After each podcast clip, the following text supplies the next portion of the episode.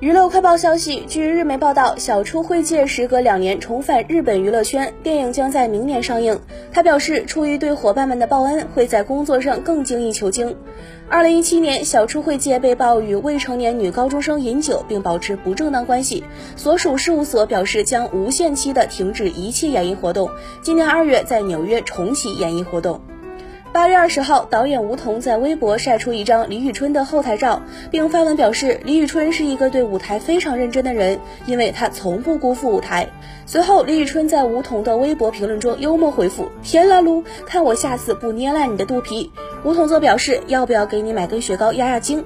两人一来一回的对话十分有趣。